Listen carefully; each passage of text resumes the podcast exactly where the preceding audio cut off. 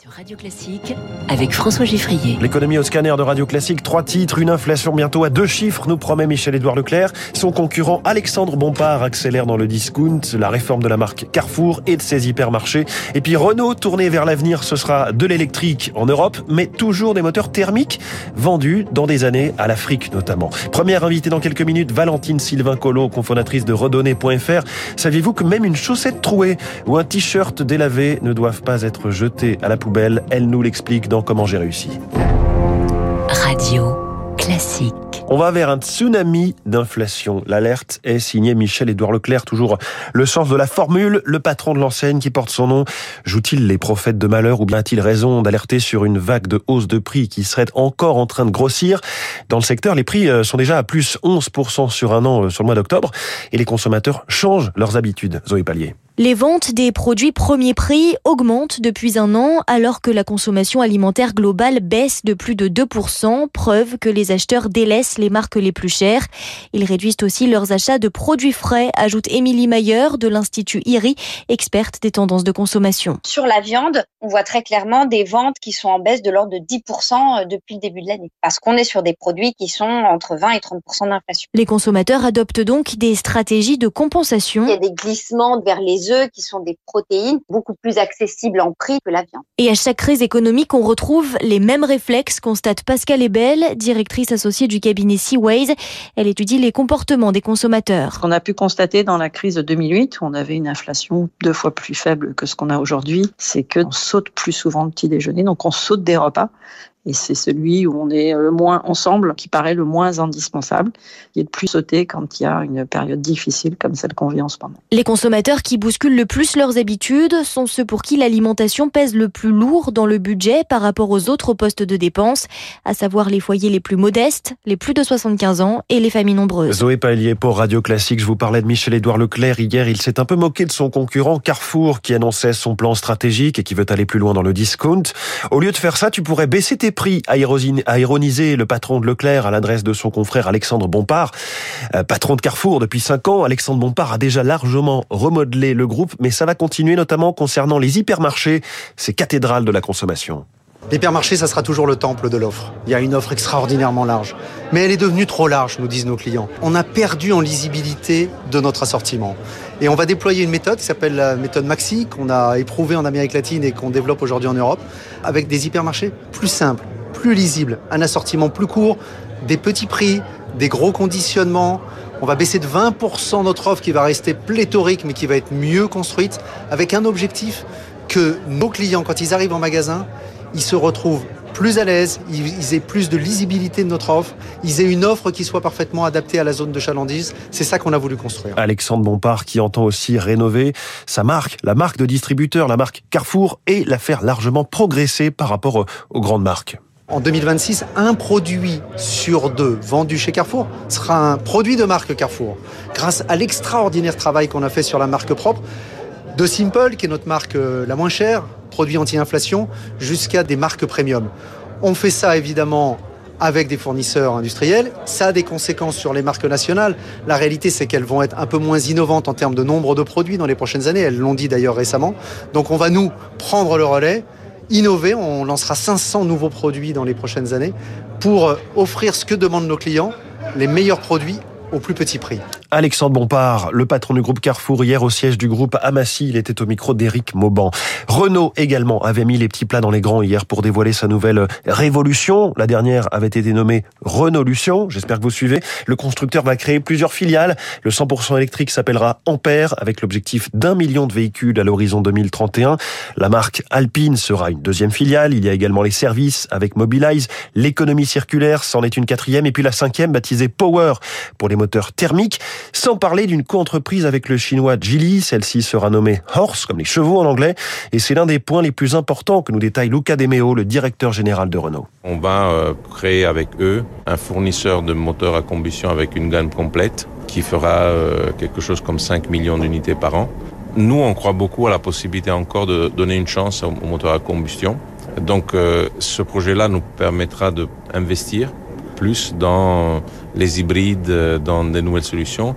Et on croit beaucoup au fait que, à travers les, carburants alternatifs, biocarburant ou carburant synthétique, on peut euh, atteindre euh, des niveaux de décarbonation assez importants, surtout si on regarde la vérité. Et la vérité, c'est si on veut regarder tout le bilan dès le sourcing des matériaux jusqu'au recyclage de la chose, il y a des possibilités, notamment dans certaines régions du monde, que le moteur à combustion avec des carburants alternatifs soit moins impactant qu'un EV. En Europe, il n'y a pas de question parce que les règles du jeu sont fixées euh, et on devra, euh, en gros, en 2035, euh, complètement switcher à, à l'électrique. Mais Renault, c'est une entreprise globale qui vend des voitures en Afrique du Nord, qui vend des voitures en Amérique du Sud, en Inde, etc. Et là, là, ça, ne va pas aller aussi vite qu'en Europe. Donc ça sert aussi à ça. Vous ne parlez pas de Nissan, ça veut dire que votre partenaire historique n'a pas sa place dans cette organisation? Toutes les initiatives qu'on a décrites ici sont toutes des initiatives à laquelle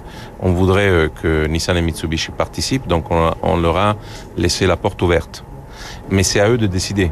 Et notre responsabilité, c'est de faire quelque chose de tellement bien qu'ils pourront pas refuser de participer. Le patron de Renault, Luca Demeo, interrogé par Céline Cajoulis pour Radio Classique. L'automobile permettra-t-elle de redresser à terme le commerce extérieur français? Emmanuel Macron vise à terme la production de 2 millions de véhicules électriques. En attendant, c'est un nouveau record de déficit commercial qui a été annoncé hier par les douanes, quasiment 17 milliards d'euros en septembre et ce chiffre invraisemblable de 150 milliards d'euros de déficit sur un an record absolu, évidemment toujours tiré par les prix de l'énergie, mais, et c'est vraiment notable, davantage cette fois par ceux de l'électricité puisque nous en importons énormément en ce moment du fait de l'indisponibilité de nos réacteurs. À ce sujet, EDF a annoncé de nouveaux objectifs. L'électricien vise 42 réacteurs disponibles le 1er décembre, 46 au 1er janvier, sur un total de 56 réacteurs dans le parc français. Les grandes manœuvres et les grandes dégringolades dans le secteur des cryptos. Ces dernières heures, tout s'emballe entre le plongeon du Bitcoin et le rachat de FTX, une plateforme d'achat et de vente de crypto, par son concurrent et leader mondial du secteur, Binance. Bonjour Eric Mauban. Bonjour François, bonjour à tous. Que se passe-t-il dans ce secteur qui semble une fois plus incontrôlable? Eh bien, ce marché des crypto-monnaies repose sur la confiance, une confiance mise à mal par les rumeurs et la concurrence que se livrent les grandes plateformes. L'une d'entre elles, FTX, dispose de sa propre crypto-monnaie, une monnaie virtuelle ballottée balloté au gré des nouvelles. La dernière en date euh, fait état d'une possible insolvabilité de la plateforme FTX. Il n'en faut pas davantage pour créer un effet de panique auprès des détenteurs de la crypto-monnaie de FTX. De quoi aiguiser l'appétit des concurrents soucieux de gagner des parts de marché. Le géant mondial des crypto-monnaies, Binance, a signé une lettre d'intention pour acheter FTX, une acquisition qui ne suffit pas à calmer les inquiétudes des investisseurs qui voient plutôt d'un mauvais œil euh, ce marché où la transparence fait défaut, une défiance qui affecte toutes les crypto-monnaies, y compris le Bitcoin, dont la valeur a été divisée par trois en un an. Merci Eric Mauban. Peut-on réguler les cryptos? Question que je poserai à 7h15 à la nouvelle présidente de l'autorité des marchés financiers, Marianne Barbalayani. Elle a choisi Radio Classique pour sa toute première interview. Elle est la star de l'écho dans une demi-heure. Binance, dont parlait Eric Mauban, le leader du secteur, est enregistré en France auprès de l'AMF, l'autorité, et, a souvent décrit la France comme un quasi-paradis. Les marchés financiers, hier, Dow Jones plus 1%, Nasdaq plus 1,5%. Le dollar est en retrait en ce moment pendant les élections américaines, alors qu'on est toujours à ce ratio 46 démocrates, 46 républicains pour l'instant euh, au Sénat. 1 euro vaut 1 dollar 0,07. Hein, c'est à nouveau la parité. Le CAC 40 a terminé, lui, en hausse de 0,39% à 6441 points. Les artisans du bâtiment se mettent en ordre de bataille pour affronter une activité en perte de vitesse. Elle a progressé de 2% seulement au troisième trimestre. La hausse des prix et les difficultés d'approvisionnement compliquent la tâche de toute la filière. Bien décidée à ne pas subir cette situation. Alors pour l'accompagner dans la transition énergétique, elle en appelle au gouvernement pour aider son financement. Jean-Christophe Repon, le président de la CAPEB, syndicat patronal de l'artisanat du bâtiment. On voit bien qu'actuellement, les particuliers vont avoir de plus en plus de difficultés à financer leurs travaux de rénovation.